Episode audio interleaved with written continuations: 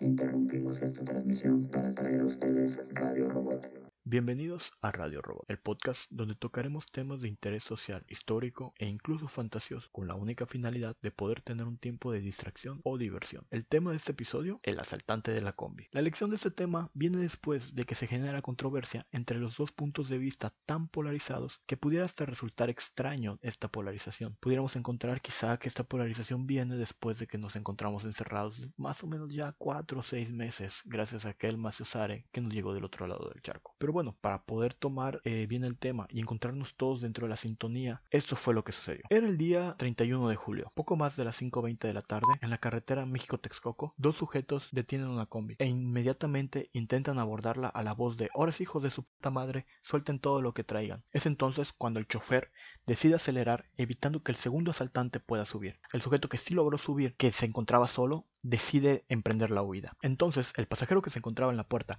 al darse cuenta que éste quiere huir, lo detiene. Y como si se hubieran puesto de acuerdo momentos antes, todos los pasajeros se le vienen encima y comienzan a propinarle lo que pudiéramos llamar la tiza de su vida. Siguen recorriendo la carretera México-Texcoco y al momento de darse cuenta el chofer decide detenerse para que pudieran llamar a la policía. Los pasajeros se encontraban tan molestos que siguieron golpeándolo. Después aparecieron otros videos donde ya lo bajaron y, le, y lo siguen y lo siguen golpeando al grado de que le quitan el pantalón y lo dejan desnudo en la calle. Y todo esto nos enteramos gracias al sistema de circuito cerrado que se encontraba dentro de la combi y a otros videos que pudieron ser subidos a internet y que rápidamente se volvieron virales. Pero ahora, ¿cuál es mi punto de vista sobre todo esto? Pues simplemente no me encuentro a favor de lo que hicieron, no me encuentro a favor de que la gente tome justicia por su propia mano. Creo que el sistema de justicia debería hacerse cargo de estas situaciones, debería de tomar el control de los asaltantes que quizá debieron de haberlo entregado a la policía. Pero por otra parte entiendo a las personas. Son personas que se encuentran hartas de que día con día vivan con el miedo de que si los van a asaltar, de que si les van a quitar las pocas o muchas cosas que tienen,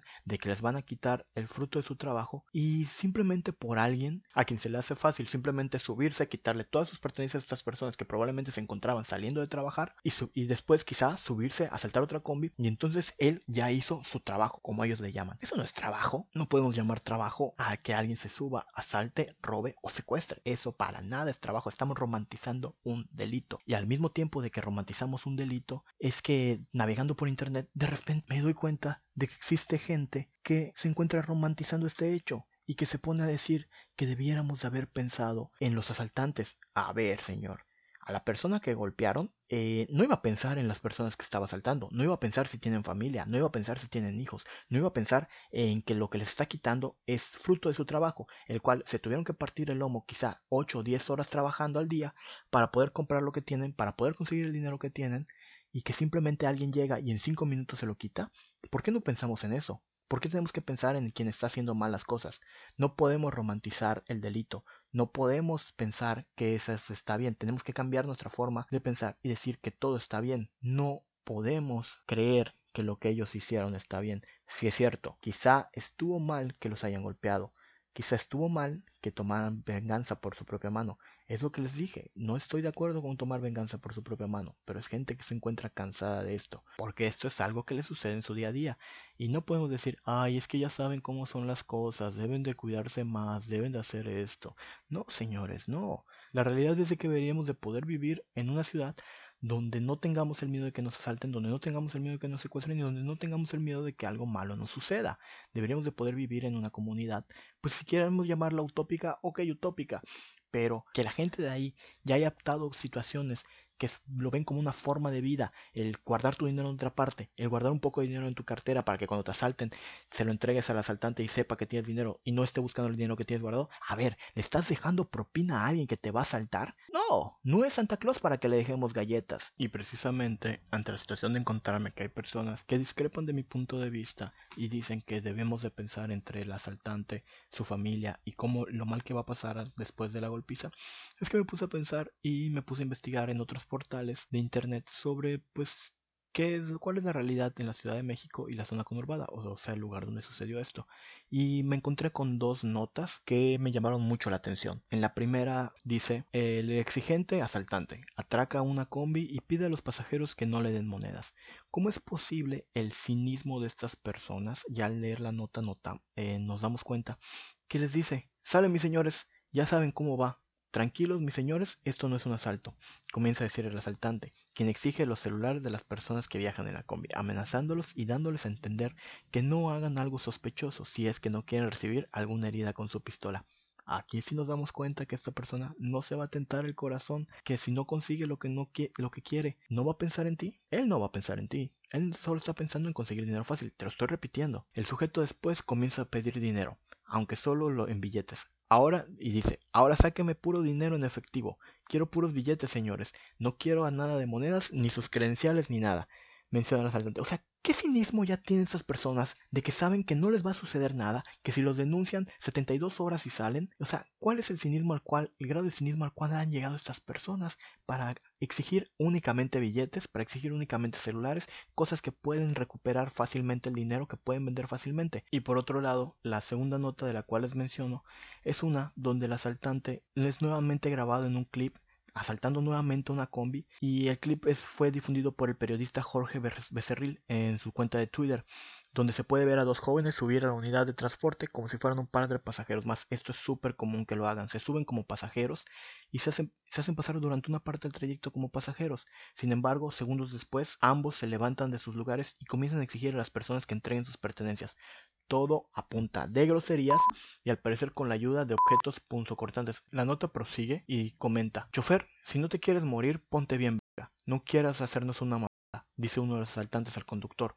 quien al parecer va circulando por la autopista México-Puebla. Al final, los asaltantes se bajan de la combi amenazando a la gente que no intenten perseguirlos, porque los van a matar. Si notamos que estas personas nuevamente no se van a tentar el corazón, no van a pensar en nosotros, no van a pensar en nuestras familias, pero bueno, prosigo, todo acompañado de un la chamba es la chamba. Aquí es donde notamos el grado de cinismo al cual han llegado estas personas. ¿Por qué? Porque saben que sus delitos o no son considerados graves o simplemente mm, se van a quedar dentro de la impunidad que vive en nuestro país. Entonces, cuando esta situación me hace llegar a la memoria una situación similar donde otro grupo de personas tomó justicia por su propia mano nuevamente en la zona de la Ciudad de México fue el famoso caso del linchamiento del 2009 más o menos, donde cuatro supuestos secuestradores fueron linchados por un pueblo completo. Me di a la tarea de poder buscar una nota sobre esta situación para recapitular un poco los hechos y encontré una del periódico La Jornada. Les leo un fragmento. Juchitepec, México, 10 de noviembre. Cientos de pobladores que intentaron linchar y prender fuego a cuatro supuestos secuestradores se enfrentaron esta noche con la policía estatal. El saldo, tras siete horas de enfrentamiento, fue un número no determinado de agentes lesionados, dos por quemaduras. Luego que los uniformados lograron rescatar a los presuntos plagiarios, hubo enfrentamientos esporádicos desde las 11 de la noche entre unos 3.000 habitantes de la comunidad de Cuijingo, municipio de Juchitepec, y alrededor de 800 granaderos de la Agencia de Seguridad Estatal o ASE. Pero, ¿cómo ocurrieron los hechos en Cuijingo? Bueno, de acuerdo con la ASE, los plagiarios exigieron a María González Castillo, esposa de la víctima, 300 mil pesos en efectivo y la factura de un vehículo compacto. La policía intervino y a las 13 horas ubicó a los plagiarios en Cuijingo, donde 20 elementos de la ASE apoyados por cuatro policías municipales, irrumpieron en una vivienda y rescataron a Trinidad Sánchez. Cuando los agentes pretendían llevarse a los presuntos secuestradores, fueron interceptados por un grupo de pobladores, que a golpes bajaron de una patrulla a los presuntos delincuentes y los llevaron a la plaza de Cuijingo. Los policías impidieron que los colonos se llevaran a Ricardo Velázquez Escárcega, de 24 años, quien, gracias a un recibo de nómina deteriorado, fue identificado nada más y nada menos que como policía federal. Una vez en la explanada de Cuijingo, la gente colocó sogas en el cuello de los detenidos para lincharlos, les rociaron alcohol con la única intención de prenderle fuego. La policía obviamente intervino y se llevó a los cuatro sujetos a una galera de delegación municipal en Cuijingo, donde estuvieron varias horas. A este lugar arribaron funcionarios del gobierno estatal, manos de la ASE y su procurador de justicia de la región de Amecameca, Óscar Méndez Juárez, quienes negociaron la liberación de los acusados, pero la gente obviamente no aceptó las condiciones. Para, para, ese momento, y nos hagamos idea, ya se habían concentrado en la plaza al menos 3.000 personas. Unas vigilaban a los supuestos secuestradores para impedir que los agentes se los llevaran y otras bloquearon los accesos a la comunidad con tractores, piedras y llantas. Además, un grupo prendió fuego al vehículo compacto que había sido utilizado por los secuestradores. Para la noche, las autoridades llevaron a la explanada José Trinidad Sánchez González, hijo del secuestrado, quien pidió a la gente que liberaran a los retenidos, pero la gente se negó y pidió darles un escarmiento. Nuevamente gente que está viviendo día con día estas situaciones, lo único que piden es que paguen justicia. Les repito, estoy totalmente en contra de que la gente tome justicia por su mano, pero esta gente ya se encuentra cansada de estas situaciones. La ACE envió a la zona más de 800 elementos del Grupo de Fuerza de Acción y Reacción FARC, provenientes de Toluca, Ecatepec, Nezahualcóyotl, Chalco e Ixtapaluca. Una vez que se rompieron las pláticas, la ACE organizó un rescate con apoyo de dos helicópteros. La situación parecía fuera de control pero a las 22 horas algunos pobladores arrojaban bombas molotov y otros objetos a la galera, que estaba resguardada por unos seis efectivos de la ACE. El inmueble se incendió y dos policías sufrieron quemaduras en piernas y brazos.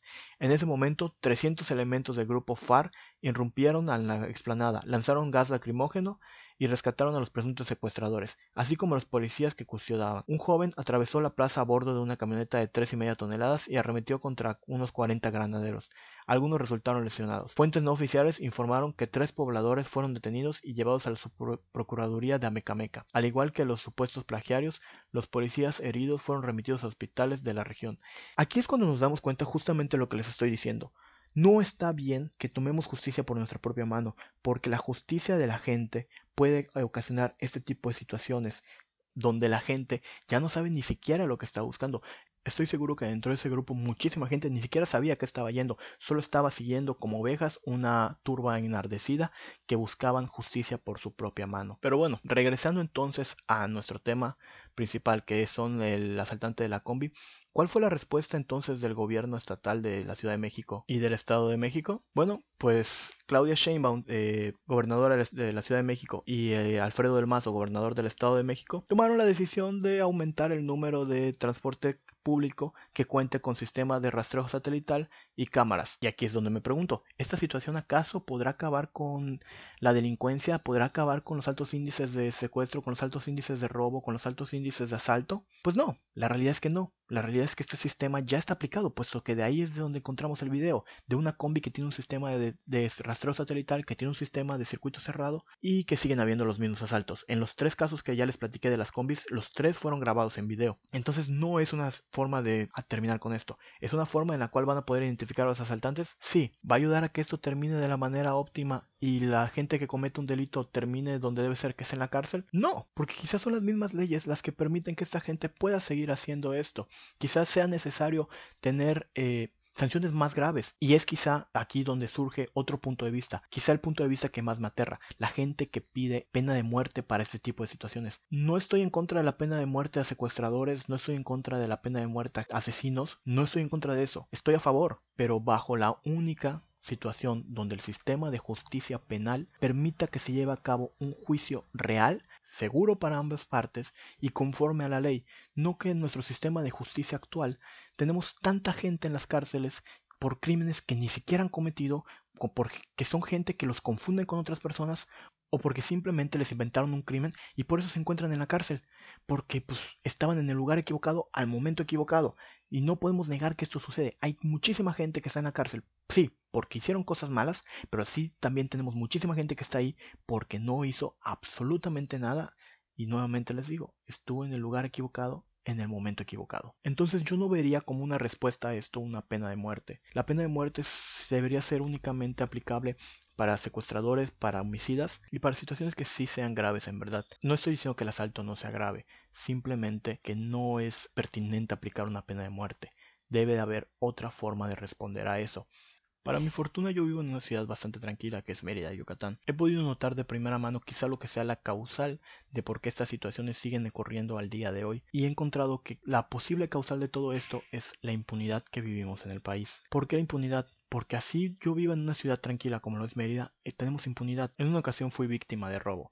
¿Qué me robaron? En realidad nada. Se puede decir que unos chicles nada más. Eh, abrieron mi vehículo y sacaron mi mochila en la cual yo tenía mi cartera y otras cosas de la escuela, y otras cosas de la escuela, como puede ser mi calculadora. Yo estudié ingeniería mecatrónica y pues una calculadora para un ingeniero es bastante importante.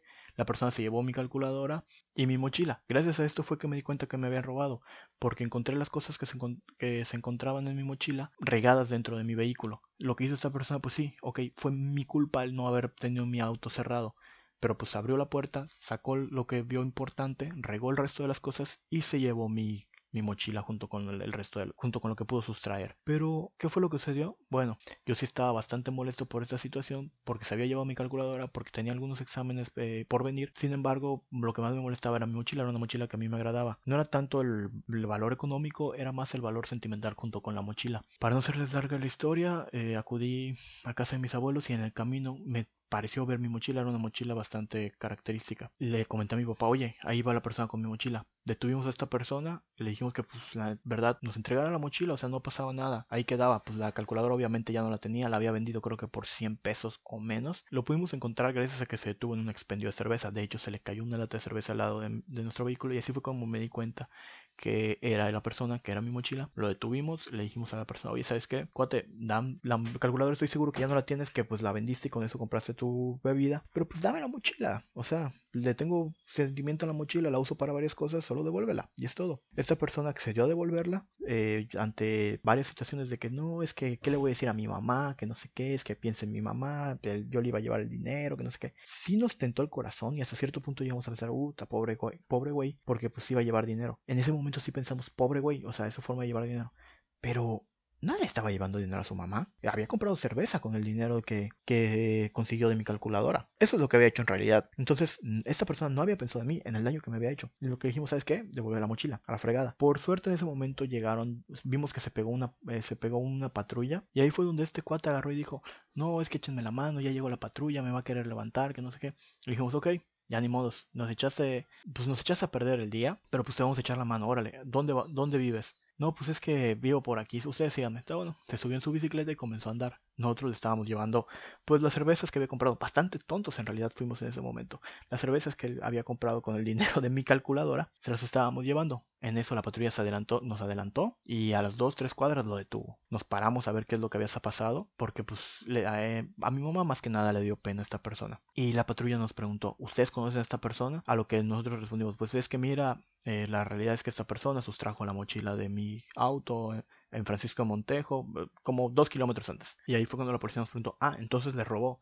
Sí, sí, sí, nos robó. Pero después es que nos dijo que por su mamá, que no sé qué. Y ahí fue donde la policía nos contó la historia de este muchacho, quien por cierto nos había dicho que era mayor de edad, pero solo tenía 16 años. Un, asal un chico que se dedicaba a robar desde los 16 años. Pues ahí es cuando la policía nos cuenta que esta persona no era la primera vez que robaba, no era la primera vez que lo atrapaban, sino que ya era un pájaro de, de vuelta, le llaman ellos, que es quien alguien que pues va y viene, que se dedica a esto y que lo hace constantemente. Al final de esta situación la policía pues nos contó que este cuate, de hecho ya ni siquiera tenía mamá, era huérfano, su madre se había muerto pues mm, de tanto coraje que hacía, al menos así nos dijeron los policías, por este por esta persona, por la vida que llevaba esta persona y que pues ya tenía como dos o tres años que su mamá se había muerto, que se dedicaba a robar y nos ofrecieron que si queríamos levantar una denuncia, nos dijeron que para levantar la denuncia teníamos que ir a la, a la procuraduría, levantar la denuncia, pero que pues esta persona al ser menor de edad, tenía 16 años, simplemente iba a pasar 72 horas en, en, en la procuraduría y después iba a salir, así yo hubiera levantado la denuncia.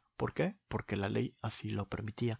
Por eso es que esas personas tienden a hacer esto, porque no hay un castigo como tal, porque los castigos, al menos hablándoles aquí en Yucatán, suceden a partir de cierta cantidad de dinero. Me parece que, tienes que tienen que robarte más de 5 mil pesos para que puedan ser castigados por la ley, ya siendo mayores de edad. Y si son menores de edad, no pasan más de 72 horas en, en el reclusorio o la procuraduría donde pasen el tiempo y los liberan y pueden volver y pueden volver las veces que sean necesarias, siempre y cuando sean menores de edad. Y para los que son mayores de edad, tiene que haber cierta cantidad mínima en la cual te roben. Entonces, si estas personas llegan a conocer la cantidad mínima que te roben, o en realidad la cantidad mínima me parece que es una cantidad que pues no cualquiera trae en la bolsa, que tiene que ser una cantidad eh, explícita, que tiene que ser dinero en efectivo. Hay ciertas condiciones que pone la ley en las cuales ellos te tienen que robar esa cantidad mínima para que puedan ser enjuiciados. Y si no, pues simplemente no procede el juicio, no procede la, la denuncia que tú estás haciendo.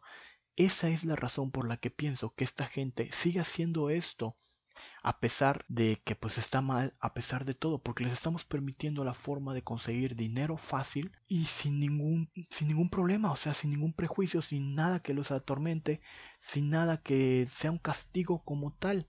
En cambio, la gente que sí nos dedicamos a trabajar, la gente que ve por sus cosas, que tiene un trabajo honrado, que se levanta diario a las 5 de la mañana, que regresa a sus casas a las 6 de la tarde, pues ellos sí sufren estas, estas eh, situaciones y por eso es que la gente al final, pues ya cansada de todo esto, termina reaccionando de esa forma. Y si queremos ver este tipo de reacción, bueno, pues ese tipo de reacción fue plasmada en la película Chicuarotes, producida por Gael García, que se encuentra en Netflix. Eh, si no lo han visto, pueden verla y se van a dar cuenta que este tipo de reacción es súper común en la zona de la Ciudad de México. Esta película narra los hechos de dos chavos que simplemente se les hace fácil eh, conseguir dinero de la forma, pues secuestrando al hijo del carnicero del pueblo, ¿no? Eh, aquí te das cuenta de varias situaciones. A la gente se le hace fácil secuestrar, se le hace fácil robar, se le hace fácil conseguir dinero, pues no de la manera honrada. Otra situación es que la misma gente del pueblo ya no confía en la policía para, para poder eh, tomar justicia, puesto que estas personas, o al menos el carnicero, para encontrar a su hijo y tomar justicia, acude a una persona que acaba de salir de la cárcel. Disculpen el spoiler, pero pues la película ya tiene unos meses que salió, ¿no? Entonces ya la debieron de haber visto. Pero pues este, esta persona acaba de salir de la cárcel y se dedica precisamente a dar seguridad, entre comillas, al pueblo a cambio de una, de una cantidad de dinero. Pero esta persona estuvo en la cárcel por homicidio. Y aquí lo que sucede es que esta misma persona eh, se da cuenta quiénes fueron los que secuestraron al, al hijo del carnicero, que habían sido un par de niños mocosos que pidieron 50 mil pesos a cambio, que al darse cuenta de esto, eh, esta persona lleva al pueblo y acusa de haber eh, realizado este acto a otras personas y van a y la turba enardecida va a buscar a las otras personas para lincharlos, justamente los hechos que les contaba del 2009. Entonces, la gente, es algo muy común que la gente tome justicia por su propia mano en estas situaciones. ¿Por qué? Porque ya no confían en la policía, porque el sistema de justicia no es el, adecuado para que la gente pueda pues estar segura de que va a haber justicia en cuanto a lo que les acaba de suceder.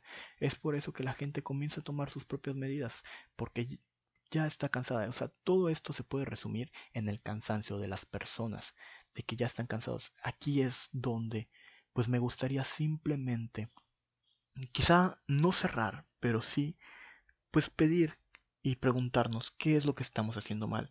Pues entonces quizá la respuesta sería que no tenemos las leyes adecuadas, que no tenemos a los gobernantes adecuados y que elegimos mal a nuestros gobernantes, que no son lo suficientemente pues aptos para llevar esas situaciones o que están tomando las medidas que pueden ante las situaciones que pueden. Ya vimos la respuesta de Del Mazo y de Sheinbaum en cuanto a lo que sucedió en la Ciudad de México. Ampliar las las unidades con, con rastreo satelital y cámaras. Lo que sí me pateó el hígado fue que en la misma nota donde se menciona que Del Mazo va a ampliar las unidades que cuentan con rastreo satelital y cámaras, pues su respuesta en realidad fue más por irse al las cámaras son eh, cámaras que están conforme al medio ambiente, que no dañan el medio ambiente, que sus emisiones de CO2 son las menores. Sí, señores, sí estamos en una crisis de en una crisis ambiental, sí debemos de cuidar el medio ambiente, pero que no sea esa la razón principal por la cual vamos a promocionar las cámaras, que sean cámaras que en verdad puedan asegurarnos que van a ver la situación correcta, que van a avisar a la policía en el momento correcto y que nos puedan asegurar que la policía va a llegar al lugar de los hechos en el menor tiempo posible, porque después de lo que sucedió con el video, se ve que la persona todavía la bajan, la siguen golpeando abajo, las personas, eh, la policía saben dónde están y llegan a acudir minutos, si no es que mucho tiempo después de que la situación ocurrió. Ahí quizá la policía pudo haber detenido a las personas que la habían golpeado, pero pues no, porque no tienen un tiempo de respuesta correcto, porque la policía no se encuentra capacitada totalmente. Entonces aquí es donde nos debemos de preguntar qué es lo que estamos haciendo mal como país, cuáles son las situaciones que nosotros deberíamos de cambiar como país para que esto suceda de la forma más tranquila y este cambio eh, pues nos pueda beneficiar a todos y podamos bajarlos. Pues sé que es imposible eliminar la delincuencia. Sé que es imposible eliminar todas esas situaciones, pero pues al menos podríamos bajarlo. Este, bajar las situaciones, bajar el índice de robo, el índice de asalto, el índice de secuestro. Y quizá la respuesta rápida que se me viene, ya habíamos mencionado, es legislando leyes que, que pues vaya, presenten un castigo real a las personas que lo realizan, a las personas que incurren en estos delitos además tenemos que mejorar nuestro sistema de justicia penal y más más eh, más cerrado más hacia donde yo vivo en Yucatán si en algún momento nos llegara a escuchar algún diputado algún senador este pues sí les, les pedimos y les hacemos el llamado atento de que por favor legislen leyes que sean reales leyes que por favor nos puedan ayudar que por favor se baje la cantidad mínima en la cual te tienen que robar te tienen que asaltar para que se pueda llevar un juicio en tu contra para que puedan en verdad entrar las personas que de verdad merecen entrar a la cárcel y no únicamente alguien que se robó un pan, porque es inaudito que personas que roban, como no es un asalto con violencia, no pueden ser enjuiciados. Pero si alguien llega y se roba un pan para llevarle a sus hijos, ellos sí son enjuiciados o ellos sí terminan en la cárcel. ¿Qué es lo que está sucediendo entonces con nuestras leyes? ¿Por qué defendemos a los que más daño hacen y enjuiciamos a los que no hacen tanto daño? ¿Por qué no les damos eh, participación a las personas que tienen necesidad, que en verdad tienen necesidad, que terminan robando un pan, que terminan robando un huevo para darle de comer a sus familias? Y a las personas que están robando únicamente porque pues es la forma en la que consiguen dinero fácil, lo seguimos dejando fuera. Además, estaría bueno que pudieran legislar una ley donde si una persona, pues ok, sí, es menor de edad, pero ya tuvo la suficiente edad como para decir, ah, pues robando voy a poder este, conseguir dinero fácil, pues venga, vamos a enjuiciarlos como adultos. O si no los vamos a enjuiciar como adultos, vamos a poder permitir que se les lleve un juicio que no sean únicamente las 72 horas que, que mencionan los policías. ¿Por qué? Porque pues estas personas simplemente se les hace fácil, son personas que llevan 3, 4 años haciendo lo mismo y que cuando sean mayores de edad nos van a traer un problema como sociedad. Porque esas mismas personas al ver que no les hicieron nada, conforme van creciendo, pues los crímenes se van agravando. Quizá empezaron robando, no sé, este, de la bolsa de su mamá esta persona. Después fue avanzando y pues le robó al tío, le robó al vecino, se metió a la casa del vecino y, sustrajo dinero, sustrajo joyas, comenzó a venderlas. Después, pues, se pudo dedicar a otras situaciones, como ya en mi situación, en mi caso particular, que me roban de mi vehículo, después se meten a casas y va aumentando esta, esta criminalidad porque no tienen ningún castigo este tipo de personas. Entonces vamos a comenzar a legislar leyes, por favor. Eh, vamos a comenzar a pensar, a exigir, los que somos ciudadanos, vamos a exigirle a nuestros representantes, porque esa es nuestra labor como ciudadanos, exigir a nuestros representantes que legislen leyes de verdad, que no se preocupen por situaciones que no, no afectan en nada al gobierno, que no afectan en nada al país, que no ayudan en nada al país, que se preocupen por las situaciones que estamos viviendo actualmente, que tenemos tantas situaciones de este estilo, que pues en materia de seguridad estamos muy mal, porque es lo que les comentaba, la impunidad en México asciende a niveles altísimos. El mismo INEGI mencionaba en su eh, mencionaba en el 2018 que la impunidad en México es casi del, 60, del 70%. Tenemos una impunidad de 69.21% eh, a nivel global. Estamos encabezando la lista de países del continente americano con el más alto índice de impunidad. En 2018, tomando en cuenta las 32 entidades, teníamos una impunidad del 69.84% mientras que la última medición que había sido en 2016 fue del 67.42. Eso quiere decir que subimos más de dos puntos de impunidad. Ahora, tenemos estados donde la impunidad eh, pues aumentaron más de cinco puntos en ese momento, que era Aguascalientes, Nayarit, Puebla, eh, Chiapas, Guanajuato, Tamaulipas y Coahuila. Además, los estados con más altos índices de impunidad Adivinen por quién está encabezado. Efectivamente, por el Estado de México, con una impunidad del 80%. Además se encuentran estados como Tamaulipas, Baja California, Coahuila, Quintana Roo, Guerrero, Aguascalientes, Veracruz, Puebla, Oaxaca, todos ellos con una impunidad mm, de más del 75%. Pero bueno, no todo es malo. Igual tenemos estados que redujeron su índice de impunidad, pero desgraciadamente únicamente fueron dos. Morelos, que redujo 5.84 y Campeche, que redujo 2.16%. Pero ¿qué sucede? Y aquí es donde me pregunto, con mi Yucatán. Bueno, mi Yucatán tuvo una reducción de la impunidad del 1.19%. Desgraciadamente, seguimos teniendo altos índices de impunidad. ¿Por qué? Por situaciones como las que ya les había comentado, donde la misma policía es quien te dice, oye, ¿sabes qué? No puedes denunciar o no denuncias porque si vas y denuncias únicamente te vas a quemar porque esta persona pues va a haber un careo, la persona este, va a saber que tú, que, que, tú fuiste y levantaste una denuncia en su contra y después va a salir, a las 72 horas va a salir y estoy seguro que te va a buscar, va a tomar eh, venganza, ellos sí van a tomar venganza porque ellos sí no se tientan el corazón en, en tu contra y puede ser algo peor.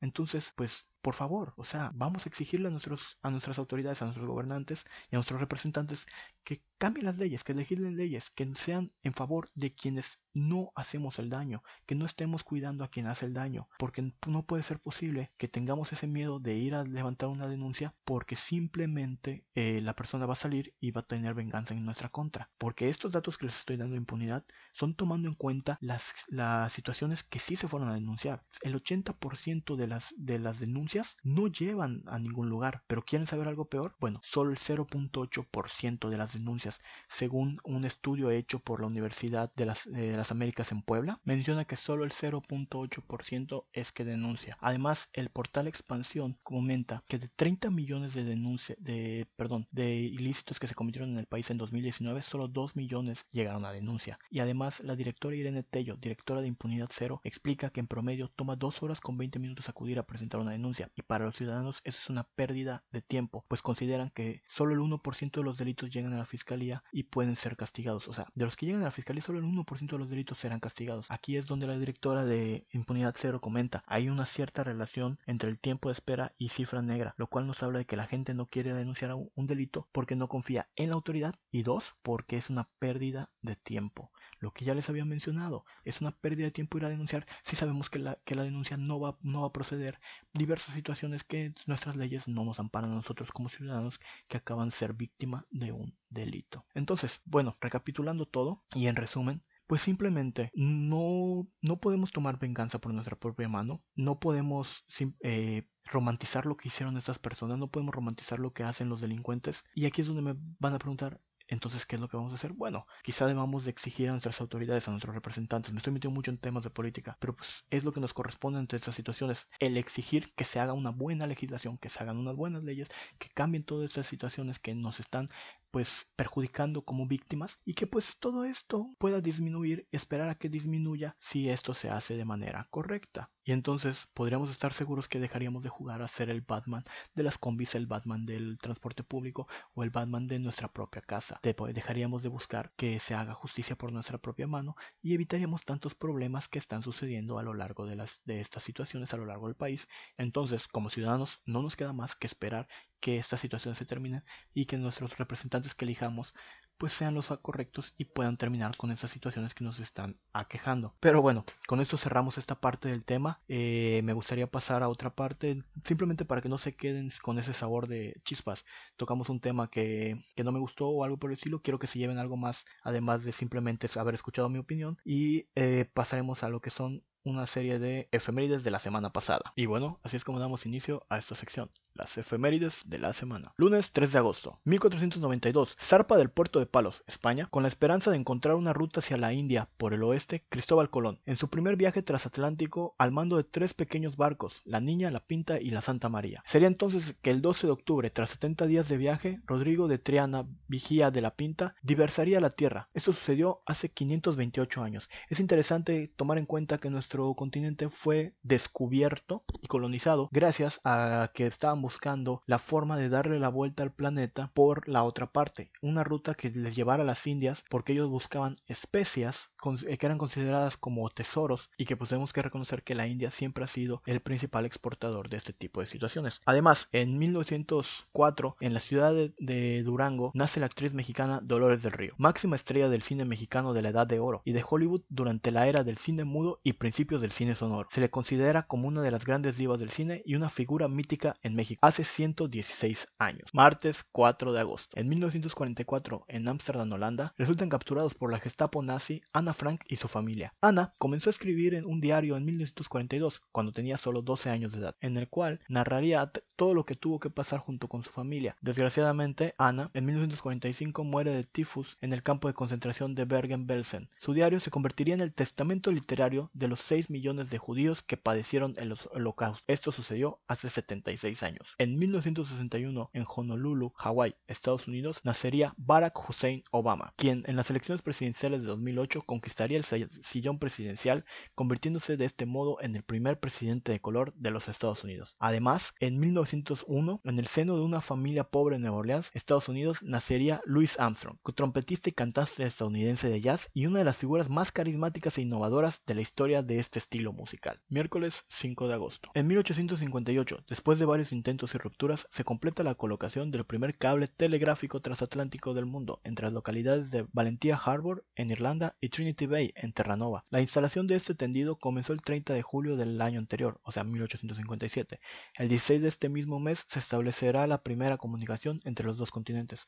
Desgraciadamente, tres semanas después, el cable fallará definitivamente y no será hasta julio de 1866 cuando un nuevo tendido se establezca en las comunicaciones transatlánticas permanentemente. En 1930 nacería Neil Armstrong, astronauta norteamericano que el 29 de julio de 1969 se convertiría en el primer hombre en pisar la luna. Nace en la granja de su abuelo en Wapakoneta, Ohio, hace 90 años. En 1962 aparece muerta en su casa de Los Ángeles la actriz Marilyn Monroe, de 36 años de edad. Junto a su cama se encuentra una botella vacía con barbitúricos en su interior, por lo que la policía dictamina que fue suicidio. Aún hoy, muchos se ponen en duda la versión oficial, pero lo cierto es que su muerte continúa siendo un misterio. Será recordada como uno de los símbolos sexuales más importantes de la historia. Jueves 6 de agosto. En 1961, cuatro meses después de haber colocado en órbita a Yuri Gagarin, lo que convirtió en el primer ser humano en el espacio, la Unión Soviética sorprende de nuevo al mundo al enviar a su segundo cosmonauta fuera de la Tierra, que además batiría un récord de permanencia al pasar un día completo en órbita a bordo de su nave, la Vostok 2. El teniente German Titov, de 25 años de edad, enviaría mensajes a todos los continentes en los que afirma me siento estupendamente, mientras fuentes en Moscú informan que, que regresaría mañana por la mañana a la Tierra, tras completar 20 órbitas alrededor de nuestro bello planeta azul. En 1928, en la ciudad estadounidense de Pittsburgh,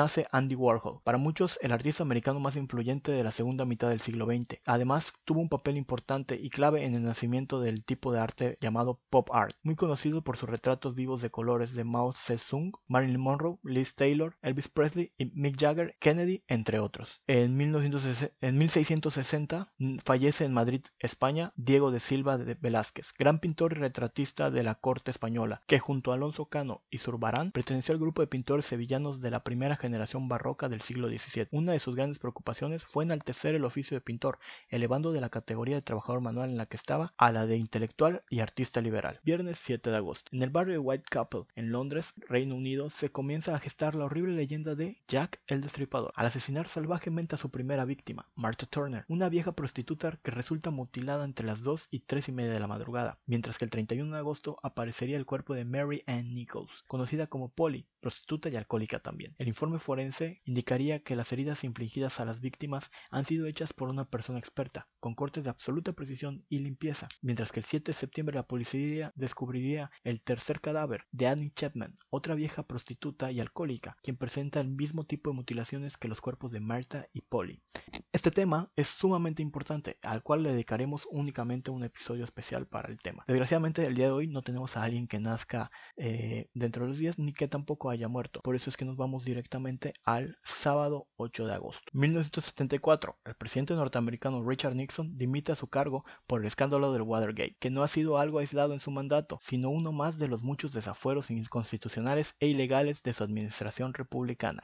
Eso sucedió hace 46 años. Además, en 1883 nace en San Miguel Anenehuilco Emiliano Zapata, que será uno de los líderes de la Revolución de México por tratar de mejorar las condiciones de vida de las clases menos favorecidas. En la actualidad es un ideario político y continúa siendo un punto de referencia básico para las aspiraciones de la mayor parte del humilde campesinado mexicano. Domingo 9 de agosto. En 1936, durante la celebración de los Juegos Olímpicos de Berlín, Jesse Owens, atleta afroamericano, gana su cuarta medalla de oro, batiendo el récord mundial de 4 por 100 en relevos. Adolf Hitler que desea utilizar estas Olimpiadas como escaparate para la supremacía de la raza aria, se descoloca cuando Owens gana las pruebas de 100 y 200 metros lisos, salto de longitud y carrera de relevos.